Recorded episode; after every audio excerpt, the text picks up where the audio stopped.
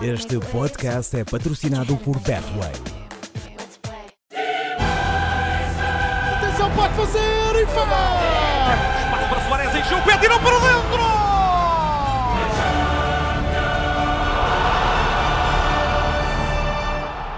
Sejam bem-vindos ao podcast Planeta Eleven em formato de Champions Eleven. Como habitualmente, este podcast é trazido pela Betway. Hoje, como também já perceberam pela minha voz, eh, é oferecido pelo chá de perpétuas roxas da minha avó e tem as gargalhadas já aqui audíveis de José Pedro Pinto e de Oscar Botelho.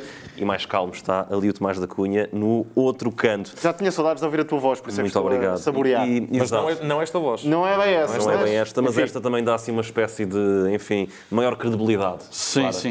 Uma voz um pouco diferente, uma voz um pouco mais anasalada. Parece um voz- radialista a sério. É, exatamente. Até porque eu sou, na verdade, um radialista a brincar. no, resto do, no resto do tempo. Bem, Eu te diria eu que é- vou- é um registro assim mais. é, eu vou ter que para- preservar um pouco a minha voz hoje. Uh, não é Covid, uh, enfim, deixar crianças na creche, depois as crianças vão para casa e acabam por, por nos passar tudo. A melhor maneira alguma que ele arranjou de dizer que não foi do, do carnaval. É, exato, exato. O E pronto. melhor disto, melhor disto tudo é que ainda não, não disseste uma única palavra em brasileiro. É, mas quando eu tiver curado do ébola. A brasileira, eu... português do Brasil, brasileiro não Português do existe. Brasil, pô. É. Mas, e tem muitos tacos, como tu sabes. E não é, Bem, e não é creche, é infetário. infetário. Pois neste caso foi. Neste caso, neste caso foi, mas, Bem-vindo ao clube. mas eu cá estou a dar o corpo às balas e a voz anasalada neste magnífico podcast. Tinha muitas saudades vossas. Ninguém diria. Ah, não, mas tinha, tinha, tinha, tinha. Sobretudo lembrei-me de vocês. Eu estive numa praia, não sei. Vocês, vocês falaram nela, não foi? O Zé, o Zé, o Zé gostou muito. Não me lembro, E- não me lembro. Mas lembras E das eu- três primeiras letras. Não, não, não me lembro. Eu tirei isso da minha assim, memória. Eu, o sol, o sol estava-se a pôr, não é? Estava assim a, estava eu pensava assim, pá, lá em Portugal já é de noite, deve estar frio. E eu aqui, pá, vou agora comer ali um churrasquinho. E foi bom, foi bom um cupim casqueirado. Tu gostas, não é, Oscar? Gostava. Muito bem, já vamos falar disso mais à frente. Bem, Ainda bem, ainda bem que já estamos a acabar o podcast. Até para a semana. Certo, vamos eh, passar à Liga dos Campeões, à Champions. Vamos falar aí dos jogos eh, da segunda mão das meias eh, finais, que vão ditar, obviamente, os finalistas que vão lutar pelo, pelo troféu. Temos aí um Villarreal-Liverpool, já nesta terça-feira. E, eh, Oscar, aqui basicamente aquilo que eram as hierarquias pré-estabelecidas antes da eliminatória acabaram por se cumprir, ou seja, o Liverpool na primeira mão acabou por vencer por eh, 2-0. Houve muitas críticas ao Villarreal pela forma como se apresentou, tu estás a abanar a cabeça eh, na horizontal, isso significa um não.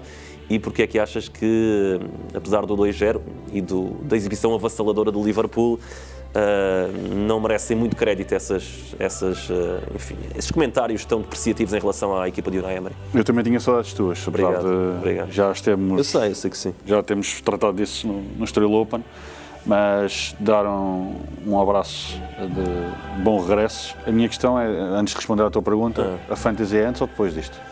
Pá, eu, sabes que eu... Atenção que isto acontece em todos os episódios. Não sei se os eu- ouviste eu- ou não, mas. Há uma coisa que eu, eu gosto de jogar a Fantasy de Libertadores.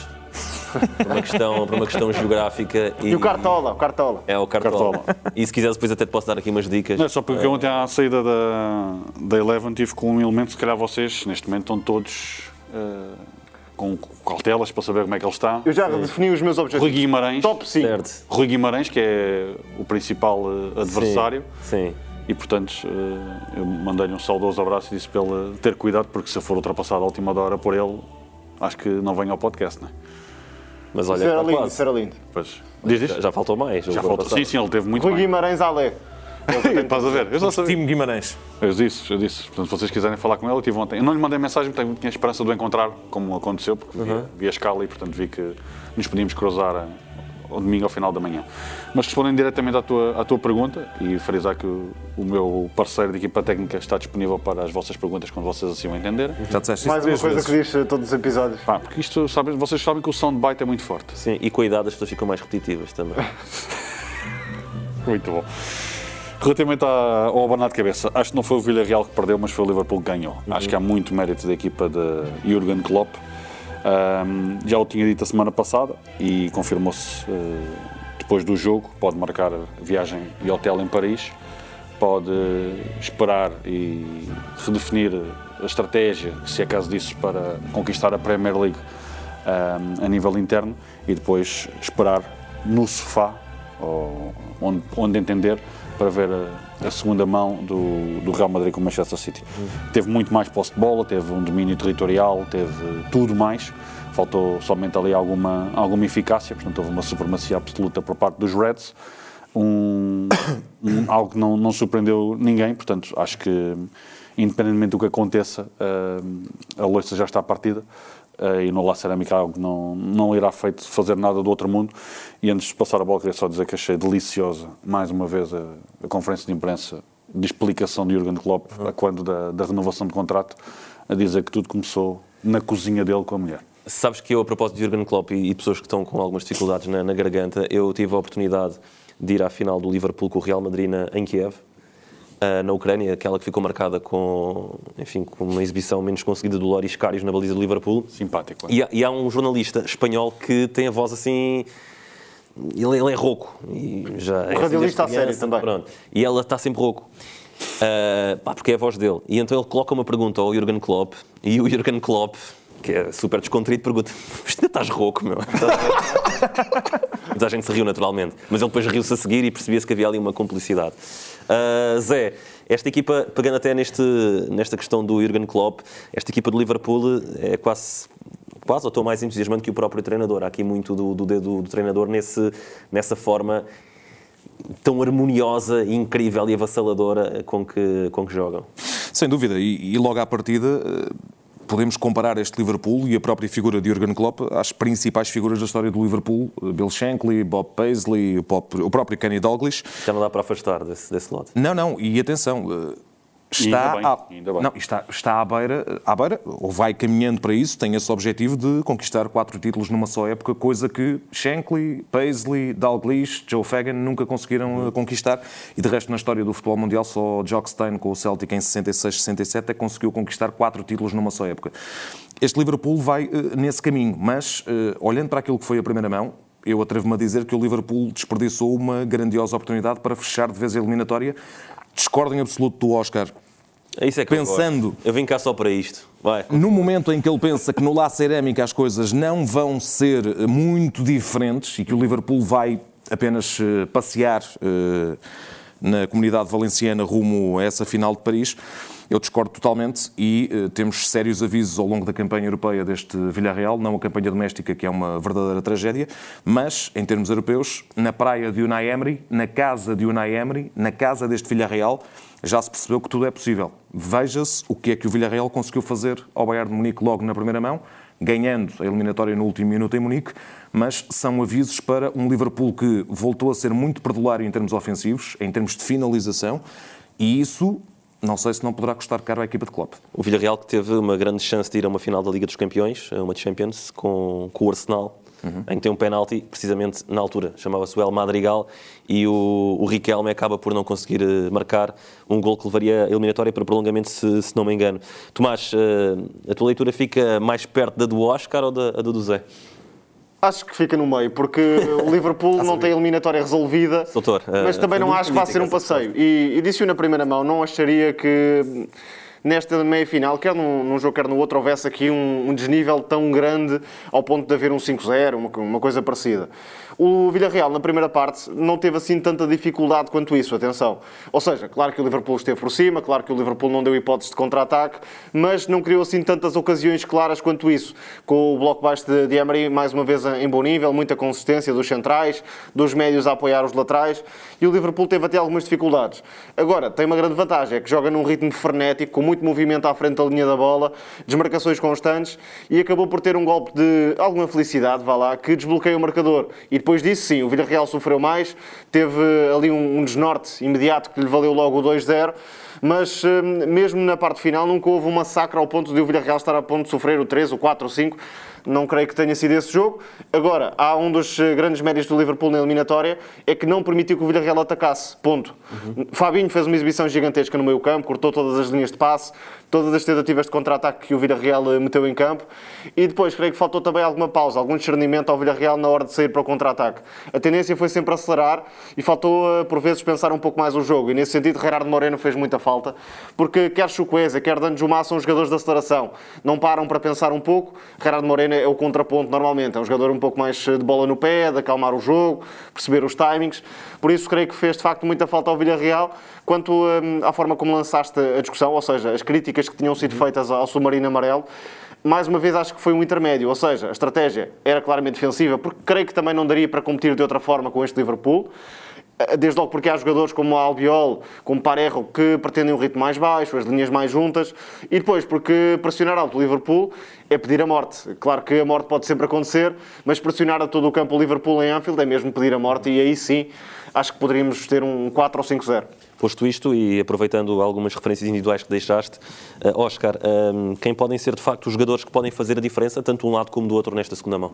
Acho que os nomes que o Tomás adiantou, parecia que estava a ler o meu pensamento, eh, acho que faz muita falta Gerardo Moreno, mas da parte da Vila Real, vamos reforçar os nomes que, que fomos avançando ao longo de toda a época europeia, como o Zé Pedro disse, é totalmente distinto aquilo que está a fazer a nível interno, nem parece a mesma equipa.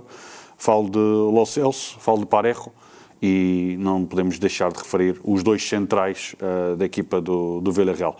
Do lado oposto, acho que tem tudo a ver com, com o Tiago Alcântara uh, e depois do meio campo para a frente, uh, quem, escolher, quem escolher primeiro fica bem servido, mas quem escolher depois também, porque se não forem os que estão no trio inicial, aquilo que o Jurgen Klopp poderá ir buscar ao banco também lhe poderá ajudar a resolver, no meu entender, uma eliminatória que já está decidida.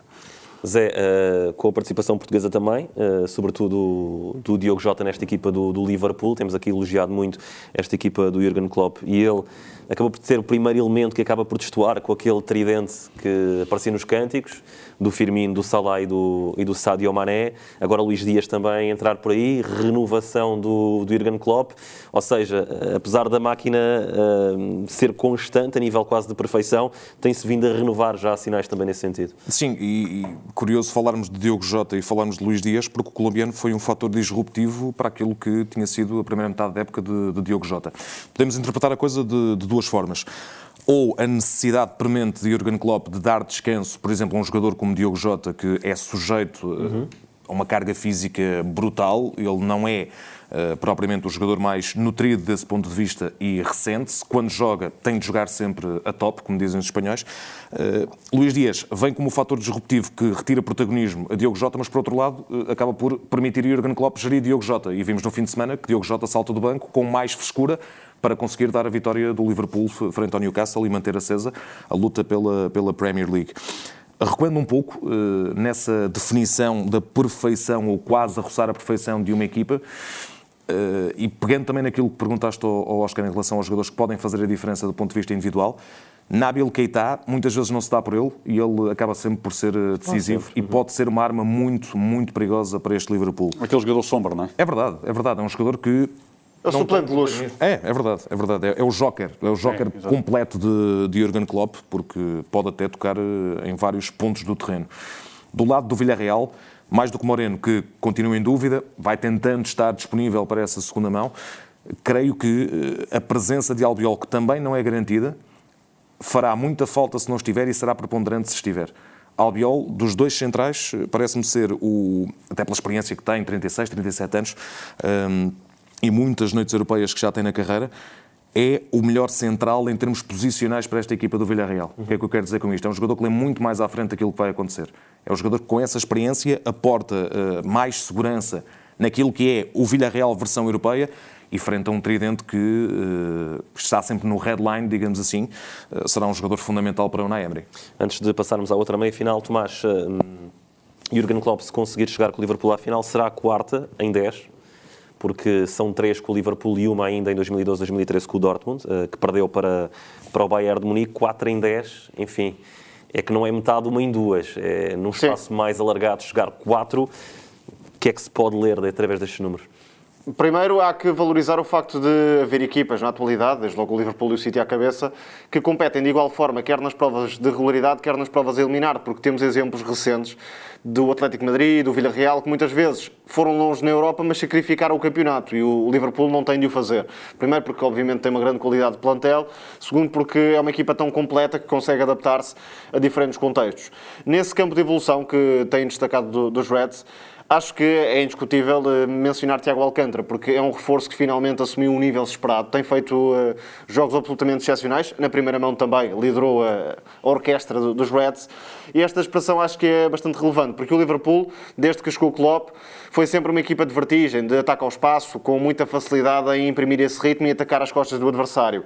Agora, também é isso, mas é muito mais do que isso, porque Tiago Alcântara é um jogador que permite mais pausa, mais controle, controla os ritmos, é um jogador que tem muita variedade no passe e muita precisão também, os próprios números acabam por indicar isso mesmo, e nesse sentido acaba por ser um reforço que tornou esta equipa do Liverpool muito mais completa em todos os momentos, sobretudo ofensivos, porque agora já não vai sempre depressa, às vezes também acalma o ritmo, vai sempre hum, da melhor forma possível e o futebol ofensivo passa todo pelos pés de Tiago Alcântara, que é de facto um jogador que está ao nível dos melhores médios do mundo na atualidade. Vamos só dar uma nota. Uh, em termos estatísticos, esta época ninguém ganhou ao Liverpool por dois golos. Fica desde já o aviso. Já agora, deixa-me só dar uma última nota, porque o caminho do Liverpool enfim, na Champions não é o mais complicado de, de, todos. E Inter de Milão, que é uma boa equipa, obviamente, mas não está no topo. Depois o Benfica e agora o Villarreal, que por muito que seja uma surpresa, uhum. também não está ao nível de um candidato ao título. Se o Villarreal passar, podemos ter um good evening, good evening não é? Como é que é o nome? Good evening. Good evening, good evening. Uh, o jogo uh, será mais good night com 8 da noite, já sabe, esse Villarreal-Liverpool. Quarta-feira é a vez de conhecermos o outro semifinalista, aí as coisas estão mais uh, abertas, uh, uma vez que o Real Madrid perdeu, é certo, mas apenas pela margem mínima diante do Manchester City, num jogo verdadeiramente épico, 4-3 para os Citizens. Zé, este Real parece ter uh, sete vidas, Benzema contribui muito para isso a eliminatória dava a ideia que naquela primeira parte, se o City tivesse tido maior acerto, podia ter ficado muito mais inclinada. Mas o que é certo é que uh, é muito difícil prognosticarmos. Acho que foste simpático só com a primeira parte. Sim, mesmo a segunda parte. Podemos estender até a segunda parte. Tiveste... Mas se calhar mais eh, vincadamente na, na sim, primeira. Sim, foi mais, eh, foi, foi mais palpável uhum. o desnível que chegou a aparecer em termos sim. exibicionais da parte do City. Mas como dizias e bem, eu acho que vamos ter que alterar rapidamente a expressão idiomática, o ditado que envolve os gatos, as sete vidas do gato. Também, isto é, isto é as vidas... Exato. Isto é as vidas do Real Madrid, porque já esgotou bem mais do que sete vidas na fase de Ancelotti a fumar aquele charuto, não é? Exato. E dançar também. E dançar. e dançar. Acho que já lá vamos, porque é, porque é absolutamente delicioso. Eu nunca tinha visto o Ancelotti dessa forma e, e pronto, é, é um treinador que está na crista da onda, não é? Já estamos a desejar mais títulos do, do, Real Madrid só para ver. É verdade, é verdade. Ele já estabeleceu o recorde. Vamos lá ver se ainda vai ganhar a Liga dos Campeões para estabelecer outro recorde, mas isso serão contas de outro rosário. Para a equipa do City, eh, tivemos aquilo que o próprio Guardiola eh, admitiu depois, que foi o efeito Riyad Mahrez o efeito Riad, Riad, Riad, em que ele gritava para Riad Mahrez, que falhou uh, duas, três, quatro ocasiões, não foi, Tomás? Uh, Sim, foi um jogador muito desinspirado no último toque. Há aquela ocasião que deixa Guardiola completamente louco, em que tem ali um timing para passar ao lado, não faz, Sim. e eh, depois o City arrependeu-se um pouco mais à frente. Sim, e a equipa do City uh, acabou por poder ter essa possibilidade de matar a eliminatória logo na primeira mão, coisa que parecia impensável. E uh, contra este Real Madrid, quando não se mata, uh, acaba-se por uh, ser agredido pelo menos e marcar três golos em, em Manchester nas condições em que foi, dá-nos toda a confirmação, até daquilo que dizia o próprio Jorge Valdano esta semana no, no Jornal A Bola e na sua crónica no, no El País, em que, olhando para aquilo que era o Real Madrid, ele dizia o Real familiarizou-se tanto com os milagres que descobriu a sua fórmula. Uhum. E a fórmula dos milagres, eh, vamos lá ver se se irá manter, porque toda a gente sabe que quando as bolas começam a não entrar, eh, não há milagres para, para ninguém. Quem tem Benzema arrisca-se a ter é, quase tudo. são muito maiores com Não, são com muito ele. maiores, são muito maiores e, e, lá está a experiência acumulada de de uma geração que todos diziam no início da época que estava acabada. Essa geração acaba de conquistar a La Liga com mais de 15 pontos de avanço sobre a mais direta concorrência. Está agora muito mais confortável para encarar a segunda mão até porque, e já, já iremos falar disso, o Ancelotti rodou autenticamente a equipa na, na goleada frente ao espanhol e não deixou de disputar 4-0 aos catalães.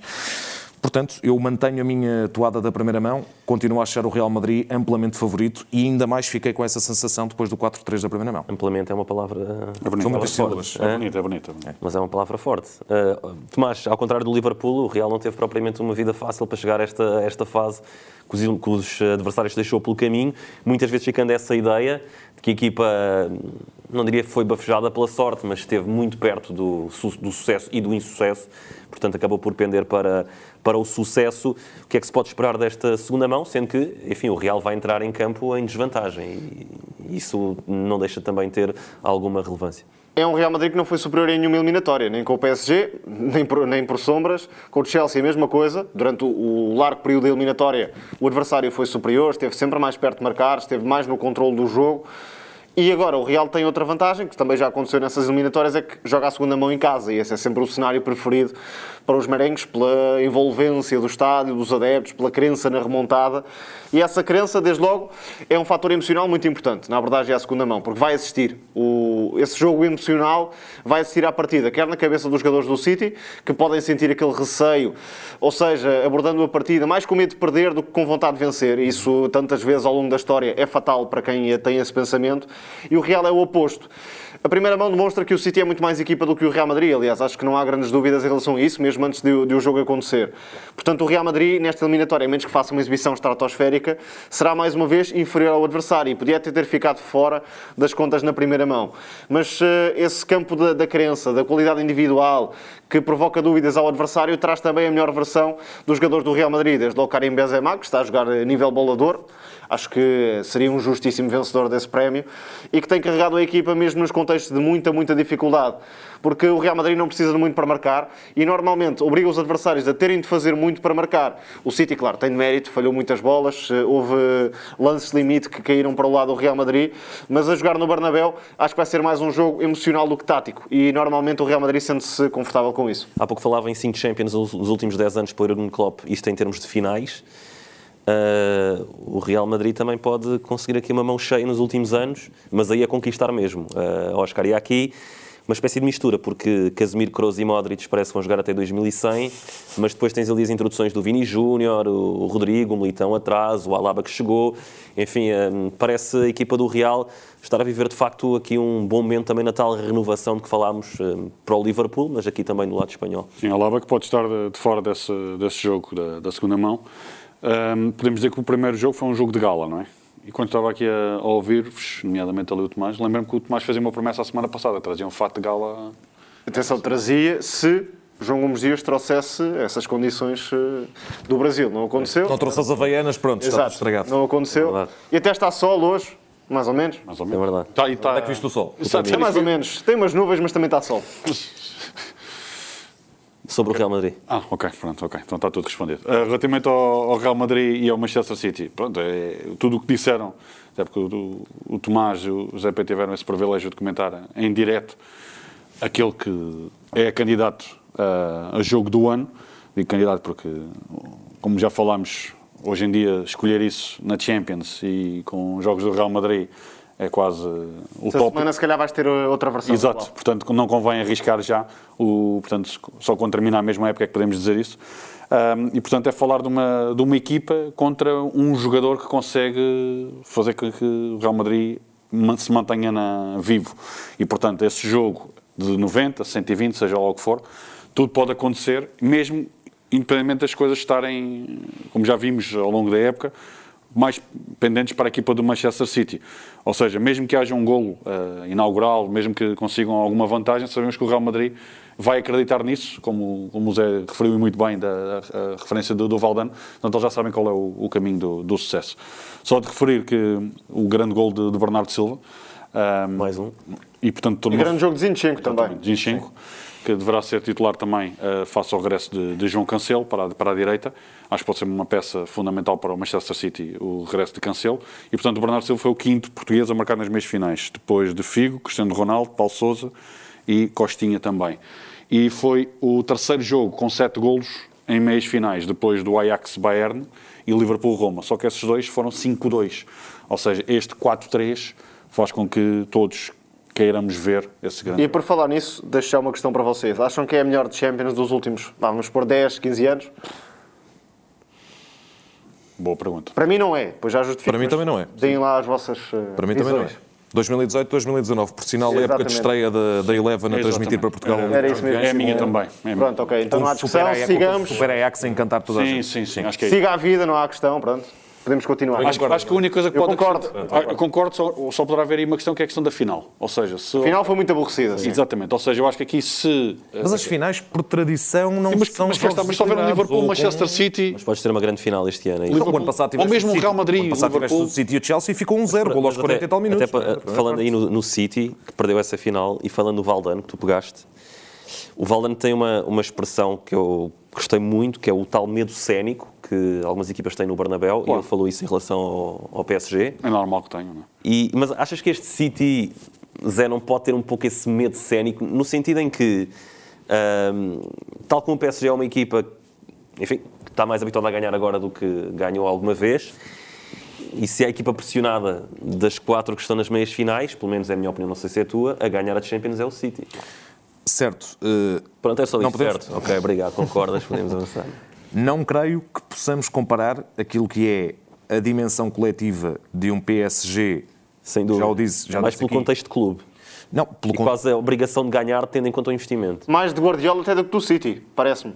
Claro, por eh, consequência, eh, acaba por ser também do City, mas Certo, mas em termos coletivos, e parece-me esse o ponto, o ponto fundamental para responder diretamente à tua pergunta, este City está muito mais munido do que o PSG para encarar as dificuldades que, serão jogar, que será jogar no Bernabéu. A tal lógica eh, histórica da lenda de um jogo no Bernabéu é muito longo, mas este City tem aquilo que o PSG e o Chelsea não tiveram, que é os antecedentes em que puderam analisar de que forma é que o Real Madrid consegue. Remontada sobre o PSG, remontada sobre remontada sobre remontada sobre remontada frente ao Chelsea para conseguir passar a eliminatória e com um monstro tático no banco como é Pep Guardiola, não estou aqui a tirar qualquer tipo de mérito ou qualquer tipo de sucesso eh, prévio a Carlo Ancelotti, mas Guardiola saberá muito bem aquilo que eh, poderá encarar no Bernabéu, até porque já venceu lá pelo Barcelona, já perdeu lá com o Barcelona e conhece muito bem o que é jogar contra o Real Madrid. Sim, o histórico do Guardiola no Bernabéu é claramente favorável. Só cimentando o que o Zé está a dizer, eu acho que o principal adversário do Manchester City poderá ser o próprio Manchester City. Mas é isso que eu queria pegar até... Mas porquê? Por causa da- das- daquela pressão que o Tomás referiu, ou seja,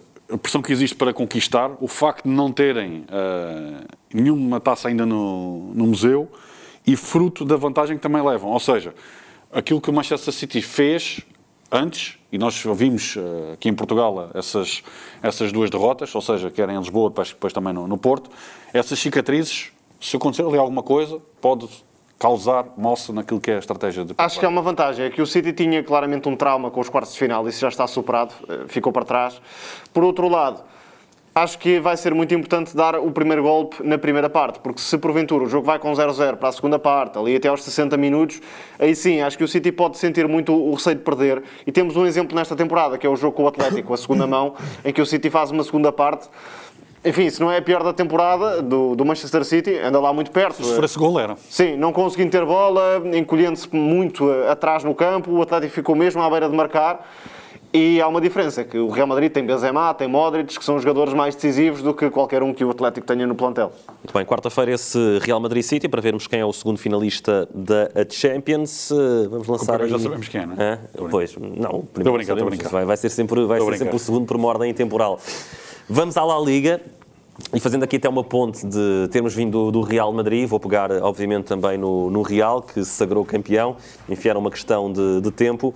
E Tomás, quero começar até pela questão do Carlo Ancelotti, porque ah, não é obviamente sumenos ele ter conseguido conquistar agora os cinco principais campeonatos. Bem sei que esteve num Bayern de Munique que ganhava sempre, num PSG idem, idem aspas aspas, mas também não deixa de ser uma figura incrível não só pela personalidade, muitas vezes discreta e raramente ou nunca apontada como um dos grandes treinadores, quando se escolhem, escolhem quatro ou cinco dos melhores treinadores, raramente ele aparece pela maioria da crítica. E há muita gente que calhar não se lembra, sobretudo os nossos ouvintes mais, mais jovens, eu também tenho, tenho que recorrer, obviamente, a outras plataformas, mas foi um jogador incrível.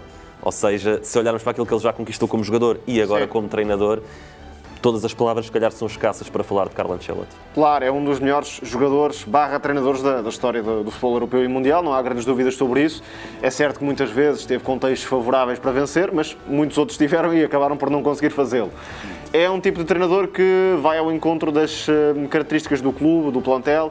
Isso é uma grande mais-valia, não sendo propriamente aquele treinador que deixa uma marca tática muito vincada, aliás, é bastante versátil nesse sentido, acaba por respeitar a autonomia do plantel, as características do próprio grupo. E para mim é uma frase que resume este regresso ao Real Madrid. Ancelotti disse em conferência de imprensa que Casemiro, Modric e Kroos faziam coisas que ele não podia nem, nem de perto. E estava tudo bem com isso. Ou seja, é um técnico que valoriza essa independência, essa criatividade, essa autonomia dos jogadores. E num plantel tão específico como o do Real Madrid, em que há jogadores que já estão em fase adiantadas da carreira, já venceram tudo e mais alguma coisa, já têm anos e anos a jogar juntos. O treinador querer eh, impor-se, em vez de respeitar certas eh, sociedades, certas características, podia ser contraproducente. E esse é o principal mérito de Ancelotti, como já foi em contextos anteriores.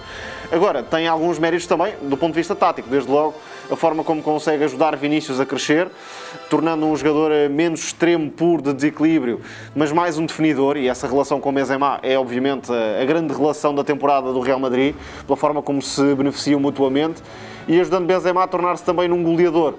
Já tinha melhorado os números nas últimas épocas, mas esta em termos de gols é de facto eh, espetacular para Karim Benzema e muito com a ajuda de Vinícius. Depois, o meio-campo eh, funcionou a espaços. Por exemplo, Kroos teve alguma intermitência, Modric teve grandes exibições, mas também não é, já não é aquele jogador para fazer 45 jogos ou 50 num nível sempre de topo. Agora, há outra segurança, que Courtois, Militão e Alaba, em, olhando para o todo da temporada, são uma tripla de grandes garantias. Courtois, já o destaquei aqui, também nas transmissões, para mim é o melhor guarda-redes da temporada, eh, no futebol europeu e mundial, e salvam muitas vezes o Real Madrid. E a dupla Militão-Alaba é claramente um ganho, porque Varane foi para o Manchester United, não queria dizer que é flop, mas também não ajudou grande coisa. Sérgio Ramos é, é, o que é e, portanto, o Real ficou muito a ganhar nessa troca de mercado, um pouco silenciosa. Uhum. Não é aquele reforço bombástico, a Laba, mas foi de facto uma peça muito importante para o título. Isso é aquilo que dá, dá garantias. Uh, Oscar, falávamos há pouco também nessa contabilidade de Champions. O, o Ancelotti tem três. É, é, por acaso é engraçado, porque ele, já não sei qual foi o órgão de comunicação italiano que ele, que ele disse isso, mas até numa entrevista muito descontraída, ele disse: Atenção, eu tenho três e houve uma quarta que eu estava a ganhar 3 ao intervalo. É verdade. e que foi aquela do, do Milan com, com o Liverpool. Um, a tal pressão, se calhar, que o Guardiola tem, em que tu estavas aqui a, a, trazer também para, para o debate, de ganhar um troféu europeu com o City, do outro lado é o Ancelotti sem essa pressão, quase com a imagem que ele transparece, não é? Aquela, aquele low profile. Sim, e essa imagem que transparece acaba por uh, ser alterada um pouco nos, nos festejos, como já, já fizemos nota, ou seja, desde o que estava a fumar, desde o que estava a dançar e depois mesmo também através das... Desde o que estava a fumar, para quem não, para quem não, não viu, Calma. já está a pensar nisto, era um charuto. É um, era um charuto. aliás, é um charuto. aliás, acho que a Rockstar Games vai usar aquela foto para a próxima edição do GTA. Sim. Muito bom. Vai passar em Itália, como a gente sabe. E, então pensava que ias dizer as declarações dele em italiano, por acaso pensava que ias, não sabias o órgão, mas... Quase, quase estou com a voz do Carleto em termos de... Ok. Relativamente a Ancelotti, ele diz que portanto, estava, estava muito emocionado, gosta daquilo que faz e o facto de ter feito o pleno das cinco ligas uh, europeias significa que o faz bem. E, portanto, e nota-se por tudo aquilo que o, que o, Tomás referiu, porque é um, um treinador que acaba de fazer essa gestão e a nível interno, uh, acrescentar só o que o Tomás disse, portanto, o Real Madrid tem apenas três derrotas e o Courtois voltou a ser eleito estatisticamente o melhor em campo nesse jogo frente ao Espanhol, quando uma equipa uh, perde por 4-0. Ou seja, uh, porque conseguem fazer seis remates enquadrados e o Courtois consegue voltar a brilhar. Uhum. Portanto, é o terceiro ano consecutivo em que fica em Madrid e há muito mérito de, de Carlo Ancelotti, que falou exatamente desse ambiente para voltar a ter uma noite épica a nível europeu. Agora, a nível interno, era uma questão de tempo, porque a concorrência também se foi espalhando ao comprido. Não existiu concorrência, Exato. na verdade. Foram, foram caindo curva após curva e, portanto, acaba por ter uh, todo esse mérito de voltar a, a, ganhar a nível interno. E de falar em nível interno, até porque estamos também a falar dessa conquista do, do Real Madrid, enfim, não, não dando tanto ênfase, não porque não mereça, mas porque já estava Uh, tudo definido, basicamente, era só saber em que jornada é que isso ia acontecer. Uh, Zé, como é que olhas, uh, quase de forma global, para esta temporada em Espanha? Um, com o Real uh, também a beneficiar, é certo, por muito mérito tenha, de um ano muito mau de Barcelona e de Atlético de Madrid. Sim, logo à partida, o efeito, o efeito Carleto é uh, aquilo que uh, se viu uh, acontecer no Real Madrid que não acontecia há muitos anos. Ou seja, uma paz de espírito para trabalho diário, nos próprios jogos.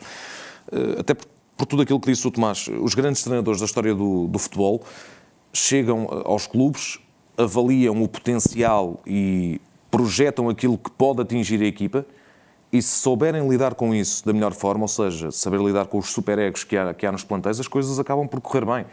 Eh, eu lembro-me sempre do exemplo de, de Vicente Del Bosque quando chega à seleção espanhola para suceder a Luís Aragonés depois da conquista do Europeu em 2008 e aquilo que ele diz na primeira conversa com, com, os, com o primeiro lote de selecionados é malta, eu não vou mexer em nada, vocês jogam. Eu só estou aqui para escolher, para falar convosco antes das convocatórias, ver quem é que está bem, quem é que não está bem.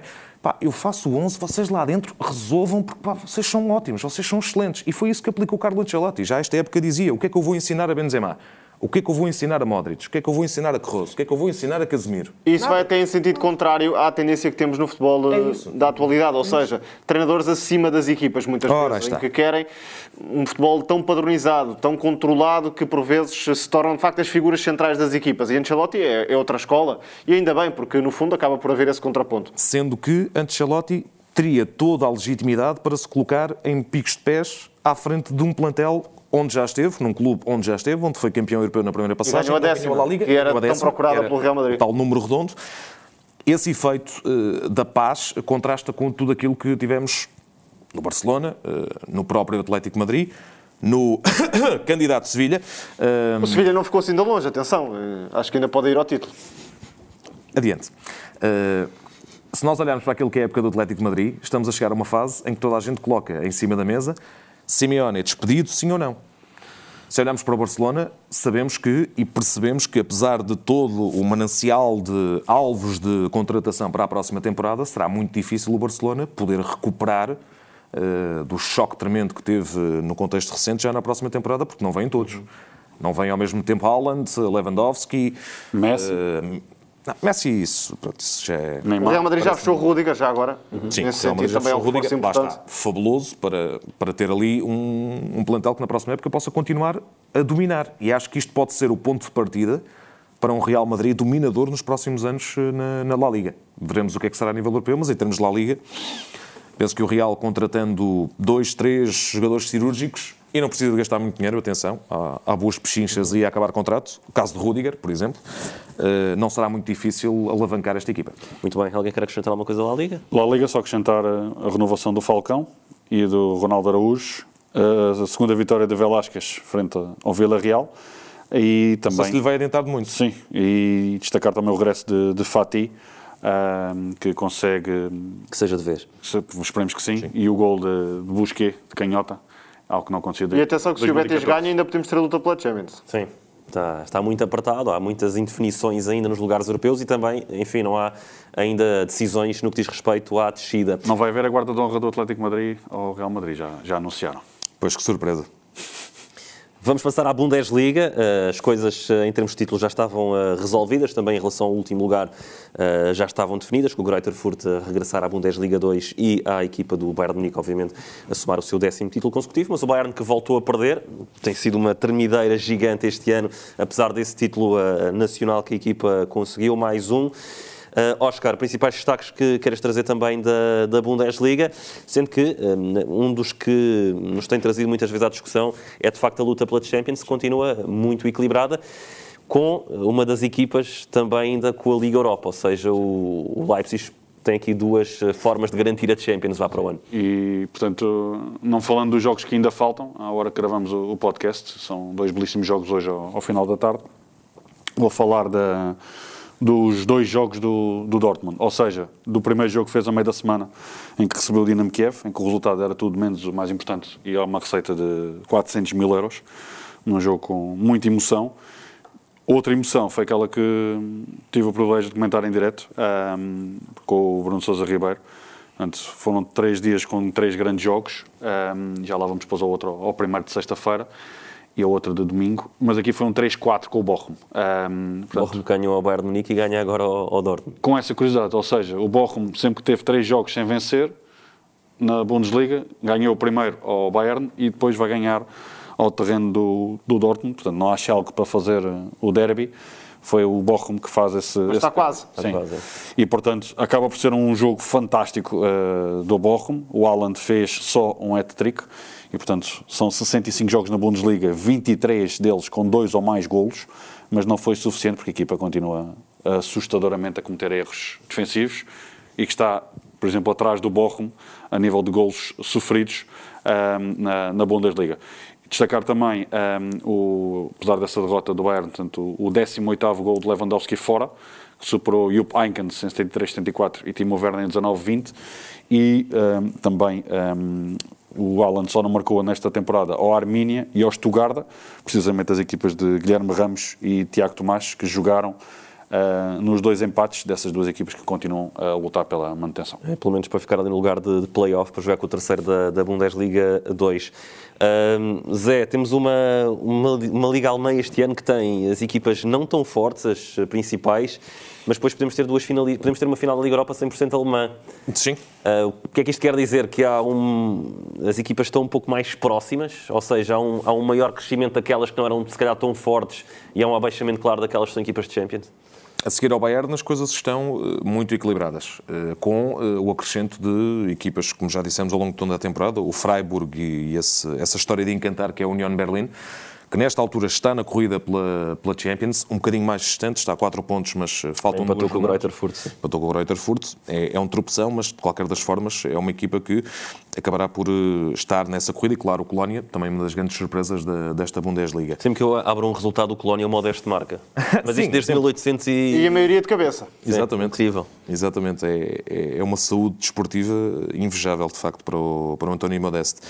Deixa-me destacar duas coisas. Hum, o Stuttgart Está perto coisas, de ir, eh, outra vez. Mano, Sim, não pode ir ao isto, play-off. Não isto. Pode ir ao play-off de, de manutenção, mas já tem o Arminia Bielefeld apenas a dois pontos, porque empatou. E em relação ao Bayern, deixa-me dar esta nota, parece-me muito mau tom, depois de perder com o Mainz por 3-1, já sendo campeão, sendo eliminado da Liga dos Campeões, como foi, sendo eliminado da Taça da Alemanha, como foi. No dia seguinte, eh, a perderem eh, frente ao Mainz, eh, vai tudo para Ibiza celebrar o título. E a época ainda não acabou. É porque é muito sem sabor do. Bayern. Sim, exatamente. E, e leva-nos a uma, uma realidade que ainda não tínhamos visto de- em, em termos de identidade clubística de um Bayern, percebendo-se que a época é de objetivos mínimos e de serviços mínimos, eh, pegar no plantel, ah, vamos todos para Ibiza, vamos todos para Ibiza Desde logo há bailar. 5 derrotas no campeonato, que não é propriamente um número fantástico. Ora, aí está. Nem há assim tantos motivos para festejar, não é? Sim, que às vezes 5 derrotas era o total de duas épocas. Exato. Ah, não, mas é, mas é verdade. é verdade. E muitas delas contra adversários, enfim, Sim. modestos da classificação. Sim, sim. Mas há, há uma frase do Nagelsmann, Tomás, que... Agora não, não sei citar a frase. eh, Vais dizer em alemão ou em não, português? não, não. Ok. Então não disse italiano. Não, mas, mas não vou citar ipsis verbis, mas a, a ideia que ele passa é... Preciso verbos é muito bom. É, gostaste, né? Portanto, eu não falei nem alemão nem italiano, mas recorri ao, ao é latim. Genial. Mas aquilo que eu, queria, que eu te queria questionar é que o Nagelsmann passa a ideia de que se calhar é preciso redefinir alguns objetivos. Ganhas 10 títulos seguidos, quase que a dizer, quase, não sei se é desculpar os jogadores, mas quase que a justificar que alguns resultados aparecem porque. Há falta de fome. Sim. É uma equipa cansada de ganhar, entre Para aspas. ir para Ibiza. Pois, para Ibiza está tudo, está tudo pronto. Sim, isso é um pouco inevitável, ou seja, quando se chega a um Mas ele ponto ter, de- esta, eh, que ele ter esta vontade de quase dizer isto em público. Sim. Acho que o Bayern precisa de um impulso e acho que esse impulso vai chegar através do mercado. Acho que o Bayern pode ser uma equipa bastante ativa no próximo mercado de transferências, desde logo porque Nagelsmann passou a época a queixar-se, não há outra forma de dizer, de que o, o plantel não é, obviamente, um plantel com falta de qualidade, mas é um plantel desequilibrado e que não tem muita profundidade e acho que o Bayern vai investir nesse sentido. E depois falta perceber o que acontece com Lewandowski, se há um reforço eh, que substitua o Polaco ou se ainda vai haver eh, uma continuação da- do reinado na, na Baviera. Agora, de facto, esta primeira temporada de Nagelsmann é tudo menos autoritária, de alto nível. O Bayern teve muitos deslizes, continua com inúmeros problemas defensivos, foi eliminado pelo Villarreal, foi atropelado na Taça da Alemanha. Portanto, numa época sem concorrência interna, não sei se isto também não acabou por ter alguma implicação na própria abordagem dos bávaros à, à competição e aos jogos que, que foi disputando. Já agora, sobre a pergunta de há pouco, o Eintracht Frankfurt é aquela equipa que também destacávamos há pouco como equipa de prova a eliminar. Pelas características do plantel e de- pelo estilo promovido por Glasner e anteriormente por Rutter, sente-se muito mais à vontade em contexto a eliminar, pela forma como imprime um ritmo altíssimo, pela forma como explora o contra-ataque e o ataque rápido. E há grandes exibições, desde logo de Kostic, de Nauf, Interegger, que é um centralão, não sei como não chegou a outros patamares, porque tem de facto essa qualidade. E o Leipzig, motivos óbvios, troca de Mares por Tedesco e a equipa é, é fantástica agora. Podemos até ter o André Silva numa final da Liga Europa a defrontar a, a antiga equipa. Não, Sim, é não com essa curiosidade que, que fazias nota. Portanto, nunca houve uma equipa alemã na final da, da Liga Europa desde do novo formato desde 2009, 2010, agora poderão haver duas Uhum. ou não. Era a piscina dos ingleses e dos espanhóis? E agora pode passar a ser. Como é que se diz piscina em alemão? Alguém sabe? Não tenho ideia. Por isso mesmo passamos para a Liga Francesa. Vamos- China! Ipsis, ipsis verbis. Exato. Vamos Passar à Liga Francesa, também China. já tinha a questão do título definida com, com o PSG. Há ainda algumas eh, questões eh, ali sobre o segundo lugar, até porque o Marselha escorregou. Eh, temos o Rennes e o Mónaco claramente a subir de forma e a lutarem também por essa última vaga da Champions. O querido Estrasburgo do Zé a perder aqui um pouco o fogo, apesar de ter somado aqui um pontinho. Mas Zé, Pontão, pontão. Pontão. então, pronto. Não, depende. Depende. um jogaço. Hã? Ah, isso é, isso é diferente. Isso é Não, não, mas o ponto foi. Mas- Mais um, e se calhar ali mais uns minutinhos. Point.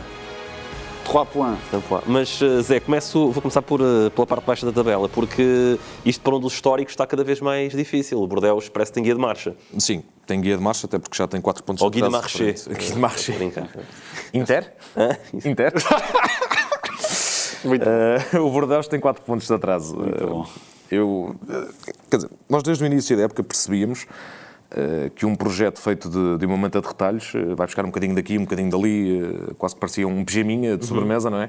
Eh, às vezes há pijaminhas de sobremesa que não são, que não, que não combinam. Sabe uma coisa? Deixa-me só dizer, lá para casa. Atenção. O, o Zé está a comentar isto com uma. Lá para casa. Sim. Se as pessoas estiverem no carro. Diz? Se as pessoas Depende, pá. As pessoas vivem onde quiserem. Se quiserem viver no carro, podem viver no carro. Não tem nada a Na cabana. Mas eh, o Zé está a comentar isto com um pullover de cor Bordeaux. Ei, Atenção, não tem nada a ver com a cor do Bordeaux. Não, mas o Não teu tem é nada a ver. Bordeaux. Mas este é Bordeaux, exatamente. É que mesmo, mesmo nem nisso eles acertam, não é? Muito bom. Eh, o máximo dos respeitos para o clube de Pedro Pauleta, mas eh, a realidade é que isto era um- uma tragédia anunciada. Mas está um pouco a, a acontecer como no futebol alemão, e já falámos aqui sobre isso, ou seja, os históricos que se agarram ao estatuto histórico e, Sim, sim. Enfim, desprezam um pouco a competência e os clubes mais pequenos, alguns deles que vão crescendo, porque sabem que são pequenos, têm consciência do que são e trabalham eh, todos os dias para serem melhores. Evoluem. E por isso o Bordeaux e o Saint-Etienne se calhar vão passar pela segunda, como têm passado outros clubes também importantes. Acho que é essa a grandes expressão que usaste. Acho que é essa expressão que usaste que define tudo. Ou seja, a evolução e Veja, perceberem- o, o Lance, que também passou pela segunda, é um clube. É dos que tem mais adeptos em França, Exatamente. apesar de ser uma cidade relativamente pequena, tem muitos adeptos, já foi campeão francês, foi à segunda e agora é uma equipa que luta pela Europa. Portanto, às vezes, cair na segunda tem um lado positivo eh, em termos de longo prazo. Sim, e olhando para o futuro, eh, o Estrasburgo, que tem um, um É a mesma coisa semi-histórico, mas, mas é semi-histórico porque Sim. é uma equipa com tradição.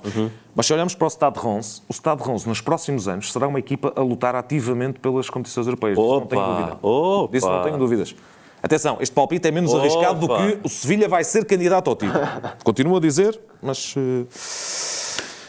Cá só para, só, só para completar, o que o Tomás disse eh, faz todo o sentido. Na Alemanha tivemos o Bremen a cair, o Hamburgo a cair. E, e se formos ver a luta pela subida na Bundesliga 2, aquilo parece quase a Bundesliga 1 de há 10 ou 15 anos. Isso é verdade. Exatamente. Isso é verdade. Com, com o Schalke agora bem encaminhado, o Bremen também ali, o Darmstadt e depois as equipas de Hamburgo. O Hamburgo e o, Sant e o Pauli. Sant Pauli eh, ali na, na luta. Alguém quer acrescentar alguma coisa ou vamos Quero. para as últimas rubricas? Não quero. Quero acrescentar que o Tomás disse duas vezes mercado. Pronto. E deixa eu dizer duas vezes. Não posso estar sempre atento. É uma recheio. Referir aquilo, portanto, outro dos grandes jogos que tive esse privilégio de comentários é abanava a cabeça na vertical, como tu disseste, e bem. Uh, foi um jogaço, Estrasburgo 3, Paris Saint-Germain 3, Uhum. e quem não conhece e não ouviu tantas vezes falarmos aqui do Estrasburgo, é só ver esse jogo. E grande ambiente no estádio, já agora. Portanto, é daqueles jogos que eu disse isso em direto no, nos minutos finais, uh, porque até citei um dos telespectadores que comentou na hashtag. Uh, puxar o jogo para trás, mesmo sabendo o resultado, merece a pena. Destacar só a nível de França, que o Messi lançou uh, roupa com imagem de Vila Franca do Campo, do Ilha. Verdade. Boas cajadas. Muito boas. E tu Uh, gostas tanto dos Açores? Ui. Mbappé teve 10 votos nas presidenciais. Espero não estar a meter a foice na, na bola parada do Zé. Não, não, não, não. E a Já passou muito tempo disso. A subida do, do Toulouse um, e destacar depois pela A subida de Toulouse é engraçado, porque Toulouse, desculpa, Toulouse é, é onde está a sede de uma. A gente pode dizer mais, é da Airbus, sabias? Não, não sabia. Pronto, agora já Já, sabes. já já aprendemos. passou. Estamos sempre a aprender. A Subida. cultura. cultura e... E, Badum. para finalizar, e para finalizar, pela negativa, a expulsão de Renato Sanches. Depois desse jogo, para recordar, para esquecer do Lille, que terminaram com 9 e 3 golos de penalti sofridos. perderam contra quem? Contra. Diz tu? Diz? Não, não, O Troyes? Pois, Perderam por quantos? estava, eu estava a deixar brilhar. Estava a deixar brilhar. Renato Sanches esteve em grande. Sim. Ah, e para positiva, David Costa, portanto, que marcou ah, o primeiro golo. Uh, do lance frente ao Nantes, quando a equipa estava a perder por 0-2 com 10 jogadores, e destacar também os elogios de, de boss a António Lopes, que diz que é o melhor da equipa, isso não é bom sinal, como já muitas vezes o referimos, e uh, o regresso à competição de António Lopes. Muito bem, alguém quer falar do Carretel Lusitanos? Não. Vou passar à frente. Vamos. Mas atenção ao Paris FC. Não, já não, teve. Já não está. Atenção ao Paris FC, que também podemos ter não um luta. derby de Paris para a próxima não, temporada. eu acho que estão a claudicar. É, o, o, o Le eu Mans, vou- vou o Le Mans onde ia o Arsène Wenger buscar muitos jogadores Eu eh, quero- à formação para o Arsenal, também acho que está bem. Eu estou a torcer pelo Auxerre, porque é a única equipa que teve Também, também. o mesmo treinador durante três séculos e isso é algo que me. O Infesta também teve. Diz? O Infesta. Dois Também não me importava nada que subisse o Sochô, atenção. Augusto Mata é o Guirru português. É. O Guirru é. Foi Tem histórias fantásticas, qualquer dia temos que falar delas. Sim, Se sim. vocês. Sim. Mas, que é o pai de Giroud, não sei se sabem. Desculpa. Não, não, para mim acabou, para mim acabou agora, acabou. Eu tenho, eu acabou. eu tenho, Olha, eu toma, tenho, eu tenho muitas apanhado. boas, mas contem off. toma, Ok. está aqui a bola parada, Não, fazes tu, Vai, vai, vais Também tenho para- direito, Vais a ter atenção. tempo para, para relaxar, porque eu, eu sabia porque pá, ia chegar um momento em que tu ias ficar eh, mais epá, exausto deste tipo de documentários e alinhei os sons de forma a que a caderneta pudesse o Ser som primeiro. ser primeiro, que é para tu poderes agora. É pá, estás a brincar com a minha pouco. cara. Não, porquê? Eu já estou com medo do que venha aí. Não sei. Não, não. Eu, eu também não sei. Vou só pedir aqui. Estás-me ah, estás- estás-me a colocar a casca da banana. Vou só, Não, não, não. vou só pedir aqui para que nós possamos ouvir também aqui no estúdio e lá em casa também, obviamente, ah, ou no carro, onde quiserem. Ahm, queres que ponha já o som ou não? Podes pôr, podes pôr. Então pronto, vamos escutar aquilo que o Oscar eh, trouxe para a caderneta desta semana.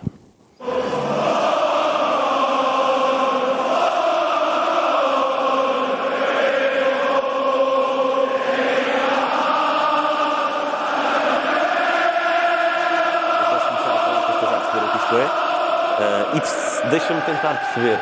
Isto pelo sotaque não é Anfield. Não, não. Acertei ou não? Acertaste. Uh, portanto, foi só fazer silêncio para ouvir este momento emocionante. Uh, tive o privilégio de comentar uh, o Old Firm uh, domingo ao meio-dia e, portanto, um jogo que tem um passado que fala por si, entre os católicos e Não, não é protestantes. old, não é? Exato. E o futuro, acho que portanto, este foi o quinto da época. Até poderia haver um destes todos, todos os meses, para não ser muito ambicioso. E falar, Não, não está muito longe. sim, e falar do presente é falar de, de um jogo em que Jota marcou o seu 12º gol e destacar também hum, essa, esse ambiente que estava no, no Celtic Park.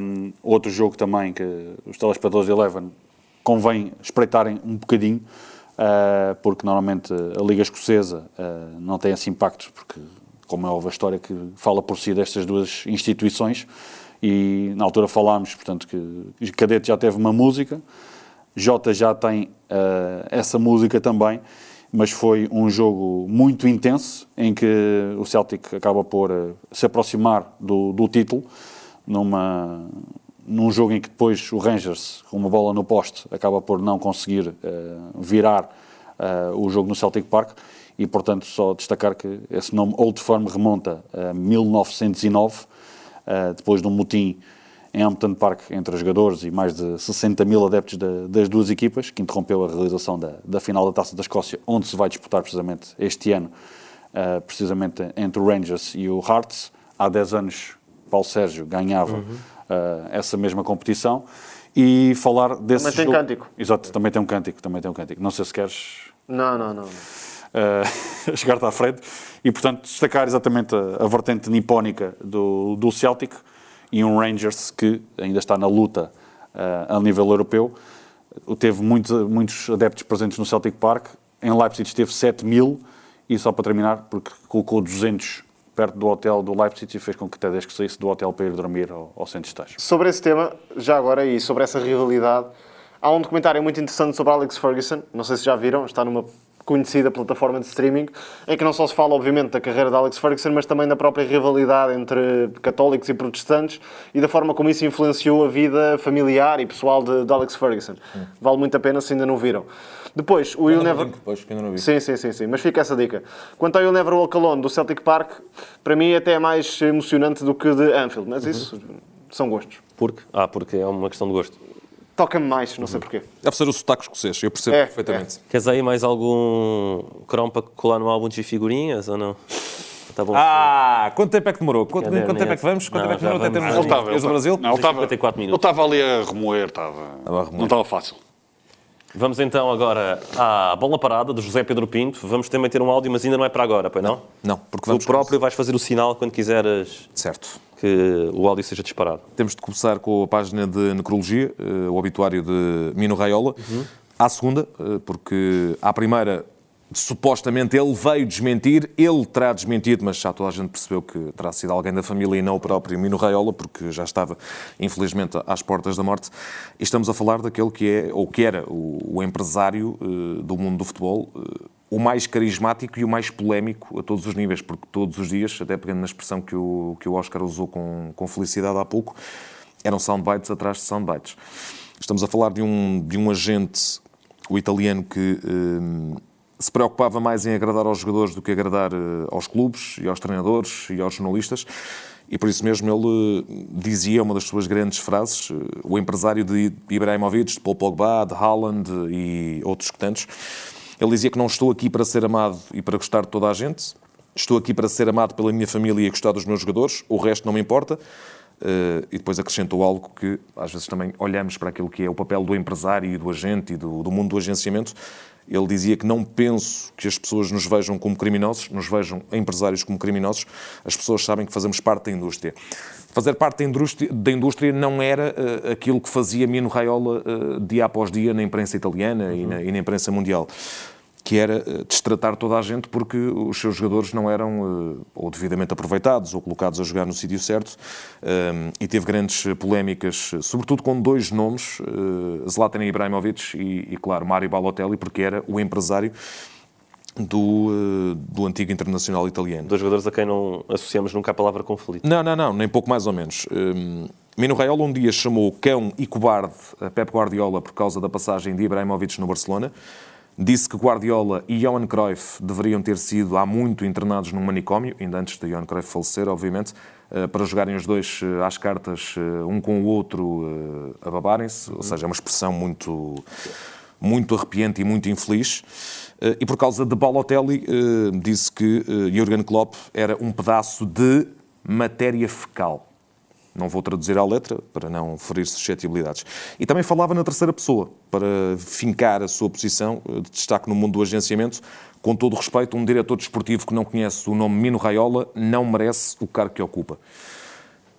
Em poucas pinceladas se percebe o que é que foi a carreira de Mino Raiola, que, paz à sua alma, acaba por deixar um legado de constante, constante polémica. Ora bem, Falando de temas um bocadinho mais, mais felizes, Leves. digamos assim, menos soturnos, continua o show do Vitinho no Brasil e é isso que vamos ouvir de seguida.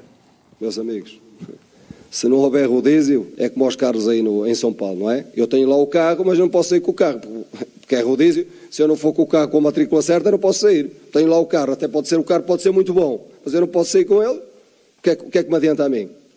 O jogador pode ter uma qualidade muito alta, mas está, está morto. Se está morto, se não tem gasóleo, o que é que eu, se não tem gasolina, o que é que eu vou fazer? Vou, vou com ele para dentro do, do campo? Ora bem, Vitor Pereira uh, dá-nos o privilégio uh, sob uh, dois pontos de vista. Em primeiro lugar, isto foi depois da vitória 1-0 frente ao Fortaleza. Que colocou a equipa no primeiro lugar. A equipa no primeiro lugar, mas com muitas dificuldades físicas, porque tem sido o pão nosso cada dia, não só para, para Vitor Pereira, mas até para o próprio Sim. Abel no Palmeiras, o Paulo Sousa no Flamengo, têm todos pisado muito um, este tema da gestão física, com um início de época muito competitivo com os uhum. estaduais, a entrada no Brasileirão diretamente, o início de, das provas continentais Taça Libertadores, Taça Sul-Americana.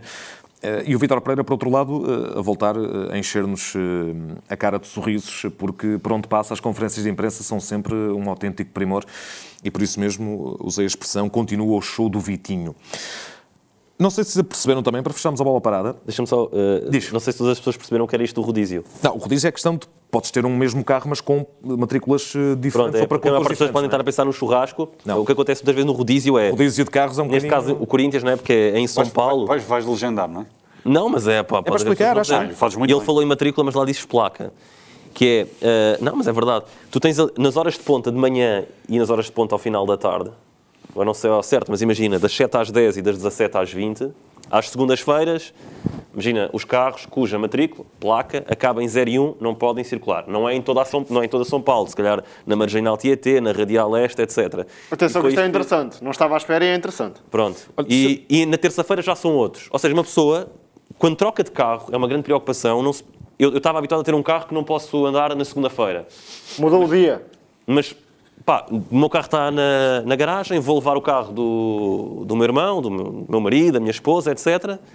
E se calhar posso, posso apanhar uma multa enorme. E isto é o rodízio, para lá dos Claro. rodízios de churrasco. Claro, acho que já estás pronto para o Serviço Nacional de Trânsito da Rádio Globo. Tá, tá, claro. Já conheces não é a. Radial Leste? Fácil, sim, não, sim, ela é- não, são Incrível. Mas é, é Incrível. fácil, lá é fácil dizer outra Mas vez. sofreste, com, o- tudo... sofreste com o trânsito Há lá? muito trânsito. Sofreste com o trânsito lá? Não, eu, eu sofri tanto com o. tr- Hum, Pronto, só para teres noção, dentro da cidade, eu uma vez dei por mim a ficar satisfeito porque só ia demorar uma hora e um quarto entre dois pontos da cidade. Nada mal. Nossa Senhora. Porque por norma era duas horas Ah, ok. dentro da Então cidade. não é mau. Mas é nada faz a bola parada. Para fechar a bola parada, vamos ao Peru eh, rapidamente para eh, percebermos o, o novo fenómeno do, do futebol, que é o fenómeno do jogador eh, e também, eu vou ter que usar a expressão porque está cada vez mais banalizada, funcionário da Uber Eats, digamos assim, o jogador Uber, digamos assim, permitam-me a, publicidade. O que, é, o que é que se passa? O- há um jogador chamado Jersey Arambulo, do Águilas de Santana, que num jogo da taça frente ao eh, Atlético Torino, no intervalo, pegou no telemóvel, viu que tinha uma entrega para, para entregar, passa a redundância em casa da, da pessoa, seja pizza, hambúrgueres, o que é que seja, e lá foi ele, equipado, meteu a mochila às costas e, no intervalo, demorou 17 minutos, saiu durante 17 minutos, equipado, e voltou para a segunda parte do jogo com o Atlético Torino. O jogo ficou 1 a 1, o Jersey não marcou, mas eh, recebeu uma mensagem muito engraçada do próprio clube, do uh, Águilas de Santana, nas redes sociais, a dizer o seguinte: um bom jogo, rápido pela ala direita, nunca baixes os braços e continua a trabalhar para alcançar os teus sonhos. Sucesso, Jersey. Achei essa- esta história deliciosa porque, apito final, ele raspa-se e volta a tempo do início da segunda parte. Não faltou. Classe. Eu quando falaste a É mensagem fenómeno pensava que a mensagem era de quem tinha recebido a entrega. Não, não, não, não, não. A mensagem foi do próprio clube, porque pronto, estamos a falar, até pelo próprio nome dos clubes, de escalões inferiores eh, do, do futebol peruano. Sim, até porque tu sabes claramente. Sim, fora, completamente. os- os- todos completamente. da Primeira todos os Liga clubes, Peruana. Todos os E clubes. quem está para subir e quem está para descer. Exatamente. Portanto, uh, Jersey Arambulo eh, iniciou aqui o novo fenómeno do jogador Uber. Muito bem. Para finalizar, eh, eu trouxe aqui uma, umas recordações para vocês. Ai, ai, ai. Mas ai, antes, antes do, do- do que falta, ou queres, queres chegar já não, à não sei. Ah, queres, que- queres Quero, dizer quero. ainda alguma coisa da agenda? Quero, quero. Está bem, então podes Mas antes disso, queria só dois, dois, dois apontamentos do bloco Também, de também Um positivo e um, um, um desejo. Portanto, desejar as melhoras a Jorge Costa. Certo? Teve uma complicação cardíaca, tudo bom para ele. Rápidas melhoras de Jorge Costa e dar os parabéns ao Vieira, foi campeão em Malta. Eu tenho também uma nota. Não é dos nossos campeonatos, mas Trabzonspor, campeão 38 anos depois. Vão jogar aqui na Eleven E as para o ano. Fantástico. Exatamente, era isso. As imagens valem muito a pena. Se ainda não as tiveram a oportunidade de ver, tentem pesquisar isso. Eu tenho outra nota eh, de Giovanni Van Bronckhorst, rapidamente fora do Rangers na próxima temporada. Obrigado. Agendas. Agendas. Ahm, vou escolher o dia de sábado, à tarde, Freiburg, União de Berlim. Duas e meia. É um jogaço, era a minha primeira escolha, mas sendo assim vou para o Betis Barcelona. Numa jornada em que também tem o, o derby da capital, acho que podemos ter aqui muita resolução de Liga dos Campeões. Era a minha segunda escolha. Eu mantenho-me em Espanha, vou ficar pelo Villarreal-Sevilha. Acho que será um jogo taticamente muito, muito interessante E o Sevilha que ainda sonha com o título também. O reencontro de Unai Emery. Sim, que vai sonhar, sonhar todos podemos, ainda não pago Exato, impostos. exato. Bem, então é assim, eu vou trouxe aqui umas. É igual para todos, não é? Que é para não Estava ficar- aí, eu pensei que era um Estava, pacote estava. Não, e o fato de gala, Tomás? Eu vou trazer. Aqui- vamos é ver para é todos. Já se falou aqui num clube brasileiro que eu não conhecia ah, há bocado.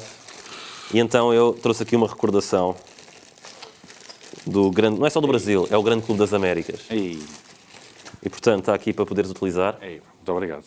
Lá para casa, para quem não está a ver, eu estou a oferecer um automóvel. Lá para... é ou não é uma parte do automóvel? é, Lá para casa, Diz? Isto é- quiseres. muito, Isto é basicamente o momento. Fernando, o momento Fernando Mendes deste podcast. muito obrigado. Exato. E então isto foi. Muito obrigado. São porta-chaves aí do Que Palmeiras. delícia. É. Palmeiras. Isto foi comprado ah, depois. Eu não, eu Muito não obrigado. acredito. Vocês estão a ver o que é que está aqui escrito? Está escrito. Ei, pois é. Pois Que é é, assim, é. eu podia ter comprado isto em, dois, em vários sítios. Eu podia ter comprado isto. ah, Já sabia que isto ia virar-se contra mim. Eu podia ter comprado isto. É lei da atração. ao- ao- lá na Palestra Itália, ao pé do Allianz, do, do estádio do, do Palmeiras, onde eu comi um fantástico cupim casqueirado com arroz birubiru e uma cervejinha bem gelada. Este é o momento pelo qual eu vim a este podcast. Ou, ou podia ter comprado estes porta-chaves do Palmeiras na praia de Boiçucanga, que eu sei que foi motivo para. Regozijo. Sim, muita zoeira. Mas assim atenção, dizer. esta praia é E uma então- praia palmeirense, é isso? É, é no litoral norte de São Paulo. Demoras 3 horas a lá chegar, mas faz parte. É como ir de Lisboa ao Porto, É mas quase. Mas, mas porquê o adereço do Palmeiras nessa praia? Diz? Porque não, um- porque é assim. Porque o Palmeiras é o grande clube das Américas. É o grande clube do planeta, vá. Exatamente. E, e depois eu quis tentar comprar uma coisa que dissesse boiçucanga para vocês. E que melhor forma do que ter aqui uma, uma espécie Perfeito. de um, Juntas o melhor dois é, de um, Mas como é que vens para a semana vestido? Com o porta-chaves. de um porta-chaves que Só não só porta- é do Palmeiras, como diz Porta-chaves na Boiçucanga, lapela. SP, São Paulo, Brasil. É uma praia do litoral norte. Se forem lá, atenção, repelente, com os pernilongos, que é como eles chamam as melgas. São borrachudos e, e aquilo que é isso. Pronto. Foi um gosto. Eh, estarei cá. Lindo. Espero que tenham gostado das- da, da prendinha. Adorámos. Bela adorámos. prenda, Muito obrigado. obrigado. Muito obrigado. Estaremos de volta para, para a semana. Espero que já tenha uma voz assim um bocadinho mais, mais normal. Mas Menos, aguentou-se. menos sexy. Aguentou-se, não foi menos sexy. Menos sexy. Aguentou-se menos sexy, menos sexy. Pá, isto não dá para ser todos os dias. e contamos com, convosco, obviamente, desse lado. E, e ficamos por aqui hoje. Obrigado por terem estado mais uma vez na nossa companhia. Um grande abraço e até para a semana. Atenção, pode fazer e faz! Espaço para Soares, encheu o pé, tirou para dentro!